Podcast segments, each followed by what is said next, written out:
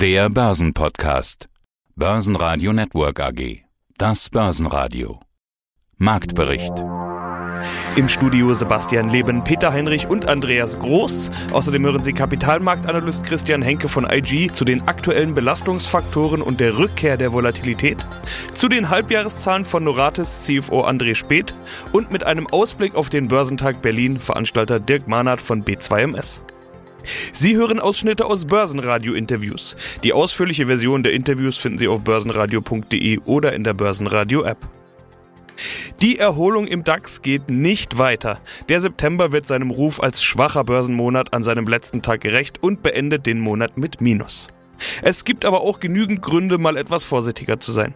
Hauptfaktor aktuell ist die Inflation, die man inzwischen nicht mehr wegdiskutieren kann. In Deutschland ist sie laut aktueller Daten bei 4,1 Prozent und damit auf dem höchsten Wert seit 1993. Da kommen schnell wieder Zinssorgen auf. In den USA kommt auch noch die Diskussion um den Haushalt und einen möglichen Government Shutdown ins Spiel. Mit schwacher Wall Street dreht der DAX deutlicher ins Minus, Schlusskurs 15.260 Punkte und minus 0,7 Prozent.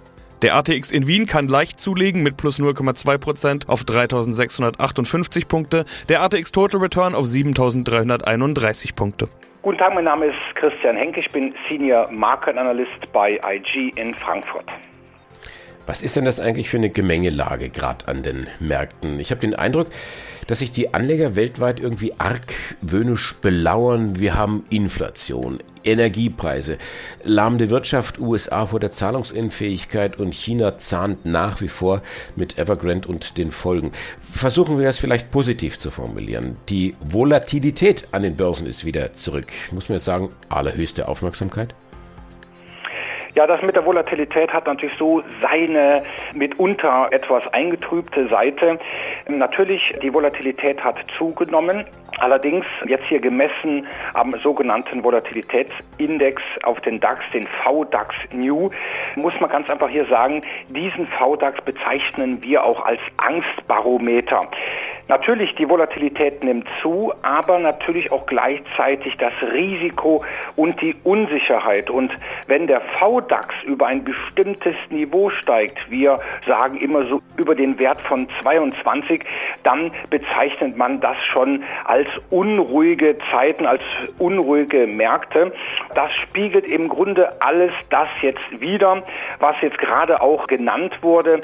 Und wir haben wirklich aktuell einen, ich würde mal eher sagen, bitteren Cocktail an Nachrichten und ja, das versalzt uns so aktuell so ein bisschen die Börsensuppe. Um natürlich jetzt nochmal kurz auf das Positive zu kommen. Der September ist saisonal statistisch betrachtet ein schwacher Börsenmonat. So, heute ist der letzte Tag vom September. Das heißt also, wir haben dem gesamten September eine relativ schwache Performance gesehen. Das Positive ist aber, statistisch betrachtet endet diese schwache Phase am 4. Oktober, hier natürlich saisonal mathematisch statistisch berechnet. Und ab dem 4. Oktober beginnt dann zurückblickend auf die letzten Jahrzehnte dann die sogenannte Herbstrallye. Und dann warten wir mal ab, was die uns bringt, ob die dann nahtlos übergeht in die Jahresend-Rallye, Christmas-Rallye, das warten wir einfach mal ab. Was wir aber jetzt beobachten, die Tech-Werte stehen unter Druck. Ist das jetzt irgendwo bedenklich oder sind wir vielleicht ein bisschen durch die Tech-Rallye der Vergangenheit einfach nur verwöhnt? Auf alle Fälle. Wenn wir uns natürlich anschauen, Nasdaq, aber da brauchen wir noch nicht mal so weit zu schauen, der deutsche TechDAX.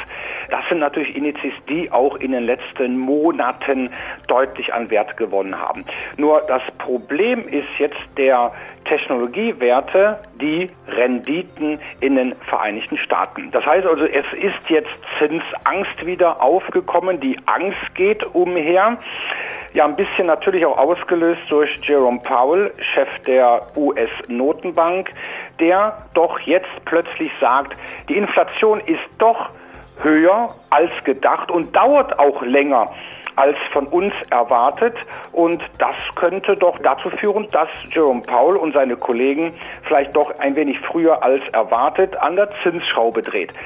Im Vorfeld sind jetzt natürlich die Renditen in den Vereinigten Staaten für zweijährige, für zehnjährige Staatsanleihen doch mitunter jetzt in den letzten Tagen deutlich angestiegen. Und gerade das mögen die Technologiebörsen gar nicht. Und das haben wir jetzt auch äh, gerade beim Nasdaq gesehen. Ob jetzt der Nasdaq, aber auch der S&P oder der Dow Jones, die befinden sich momentan wirklich im Korrekturmodus. Stärkste Gewinner im DAX waren vor allem Medizin- und Healthcare-Aktien. Ganz vorne Sartorius mit plus 1,8%, Merck mit plus 1,3%, Duftkonzern Simrise mit plus 1,1%, aber auch Kiergen, Siemens Healthineers, Fresenius, alle vorne mit dabei. DAX-Verlierer waren neben Delivery Hero mit minus 2%, Aktien, denen steigende Zinsen Probleme bei der Finanzierung bereiten könnten. Vonovia mit minus 2,2% und RWE mit minus 2,8%. Schönen guten Tag, mein Name ist André Speth, ich bin der CFO der Noratis AG. Und heute schauen wir uns die Zahlen an zum ersten Halbjahr 2021.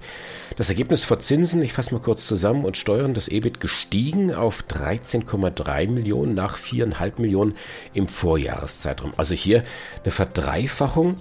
Der Jahresüberschuss hat sich dann vervierfacht auf 7,3 Millionen. Und damit hat die Noratis eigentlich zum Halbjahr schon die Ergebnisse des gesamten Vorjahres deutlich übertroffen. Jetzt mal ein bisschen ketzerisch gefragt. War das Halbjahr so gut oder war der Vergleichszeitraum zu schwach?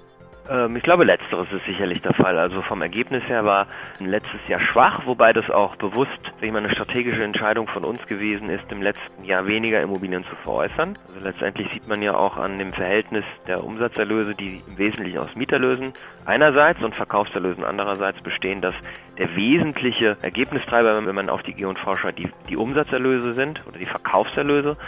Und die hatten wir im letzten Jahr bewusst, nachdem wir den neuen Großaktionär März gewinnen konnten, zurückgefahren oder zurückgestellt vielmehr, um den Portfolioausbau zu forcieren. Und dementsprechend ist das Ergebnis im letzten Jahr auch plangemäß deutlich schlechter gewesen. Das heißt, wir sind jetzt eigentlich mit dem, was wir im ersten Halbjahr gemacht haben, auf den Pfad, der die Jahre davor sozusagen schon eingeschlagen wurde, zurückgekehrt. Ist es eigentlich statthaft, die Zahlen der ersten Jahreshälfte einfach so zu verdoppeln? Ja, sicherlich ist es so, unser, unser Geschäft ist jetzt nicht klassischerweise äh, vergleichbar mit dem Einzelhandel. Die Umsatzerlöse und Ergebnisse sind im Wesentlichen durch die Verkaufserlöse getrieben und die sind, äh, wie man auch sieht, das sind dann zwei, drei größere Transaktionen und je nachdem, wann wir die im Jahr durchführen, fallen die Umsatzerlöse und die Ergebnisse an. Also äh, deswegen ist es eigentlich schwierig, unser Geschäft, sage ich mal, in Quartale oder sogar in Halbjahre herunterzubrechen. Dafür haben wir aber natürlich dann auch die Earnings-Prognose, die wir Anfang des Jahres mit Veröffentlichung des Geschäftsberichts rausgeben. Und dann kann es auch mal sein, dass das jetzt im laufenden Jahr der wesentliche Teil der Ergebnisse auch schon im ersten Halbjahr eingefahren wird. Ein anderes Thema, äh, es gab ja dieses Volksbegehren in Berlin vergangenes Wochenende. Und das ist überraschend deutlich ausgefallen. Enteignet die Immobilienkonzerne, sage ich mal so ganz platt. Was hören Sie denn da aus Ihrer Rechtsabteilung? Ja, ob das am Ende ähm, hält, das werden wir jetzt sehen. Das müssen dann am Ende auch die Gerichte entscheiden. Aber ökonomisch ist es natürlich nicht besonders sinnvoll. Ich glaube, die Frage per se ist auch nicht besonders klug, die so zu stellen. Dadurch entsteht ja auch keine neue Wohnung. Letztendlich werden nur die Menschen, die in den bestehenden Wohnungen äh, leben, wahrscheinlich stärker geschützt. Also sie fühlen sich geschützter vor Mieterhöhung, aber dadurch wird keine neue Wohnung geschaffen. Ich sehe das natürlich sehr kritisch. Ich hoffe, dass das am Ende von den Gerichten zurückgenommen wird. Einfach weil es ökonomisch keinen Sinn macht. Aber das ist eine sehr, sehr lange Diskussion. Ist das ein Thema Berlin oder könnte das auch dann letztendlich auf die gesamte Branche überschwappen? Also wenn dann vielleicht kurzfristig, jetzt könnte was in diese Richtung passieren, aber wie gesagt, es, macht ökonomisch keinen Sinn und am Ende wird es, so gerade das Thema Wohnen, wird ohne die Privatwirtschaft nicht gehen. Das haben wir nicht nur in Deutschland gesehen, wir haben es ja schon an verschiedenen Stellen auch mal probiert, sondern auch in anderen Ländern. Die Privatwirtschaft bekommen sie auch nur an den Tisch, wenn man eine faire Rendite oder eine angemessene Rendite in Aussicht stellt. Von daher, irgendwann wird diese ökonomische Realität oder Vernunft Einzug halten und ob man da jetzt vorher noch ein paar komische Runden dreht, das ist halt dann am Ende sehr schmerzhaft, aber langfristig bin ich davon überzeugt, dass das ohne die Privatwirtschaft nicht geht. Dirk Mahnert, Geschäftsführer der B2MS GmbH und Veranstalter des Börsentages in Berlin www.diebörsentage.de mit Bindestrich dazwischen. Diese Webseite brauchen Sie, wenn Sie auf den Börsentag Berlin gehen. Ja, Sie haben richtig gehört, wirklich gehen. Also stimmt das wirklich? Ein physischer Börsentag mit, mit so richtig hinfahren, Begrüßungstasche, Aussteller, Seminarräume mit Vorträge, Kaffee und Fragen stellen? Ja, das stimmt, Peter. Wir wagen uns nach fast zwei Jahren Pause endlich wieder ja, in die wirkliche Welt, raus aus dem virtuellen. Äh, wir haben zwei kleinere Veranstaltungen in Wien und in Zürich schon hinter uns. Insofern haben wir gesehen, die Leute kommen und sind auch interessiert und zufrieden nach Hause gegangen. Und jetzt wollen wir nun endlich auch in Deutschland wieder starten. Und da passt das natürlich in der Hauptstadt mit dem Börsentag Berlin. Geh hin nach Berlin. Welche G-Regelung gilt denn für den Börsentag Berlin? Ja, auch hier haben wir eine ganze Weile noch gewartet, weil auch letzte Woche nochmal eine neue Corona-Schutzverordnung von dem Bundesland rausgekommen ist und die besagt, dass wir eben jetzt in Berlin eine 2G-Regelung haben. Also nur Geimpfte und Genesene können dann wirklich auch Einlass finden. So, jetzt sind wir endlich drin. Jetzt zum Programm. Also neben den üblichen Ausstellerflächen gibt es ja auch übliche Vortragsprogramme. Ja, bitte nenn doch mal ein paar Themen. Wie viele Programmteile gibt es? Wie viele Säle? Ja, also wir haben, trotz dass wir natürlich jetzt nicht gleich wieder mit derselben Größe der Messe starten, wie wir vor Corona hatten, denke ich mal, ein sehr attraktives und umfangreiches Programm zusammengestellt.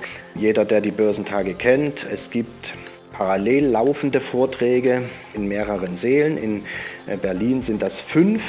Und jeder, der das möchte, kann natürlich sein eigenes Programm über den Tag dann sich zusammenstellen. Das heißt, von einem Saal zum anderen auch wechseln. Da gibt es dann keine Zugangskontrollen oder ähnliches mehr. Das heißt, jeder kann sich dann dort frei bewegen. Und wir haben natürlich, wie das bei den Börsentagen der Fall ist, ein breites Spektrum an Vorträgen auch äh, wieder rausgesucht. Das heißt, vom Börseneinsteiger bis zum erfahrenen Anleger Schrägstrich Trader.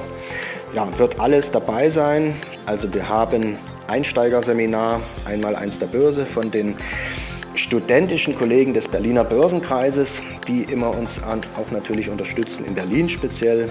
Ja, und dann über alle Assetklassen, ETFs, äh, Zertifikate, ähm, Aktien natürlich, Rohstoffe bis hin natürlich dann auch zu den Hebelprodukten gibt es jede Menge Vorträge, äh, sodass, glaube ich, jeder auch was finden wird, was ihn interessiert. Und das Thema Streuung ist ja sowieso angesagt. Insofern wird man ja das eine oder andere dann auch äh, mal miteinander kombinieren.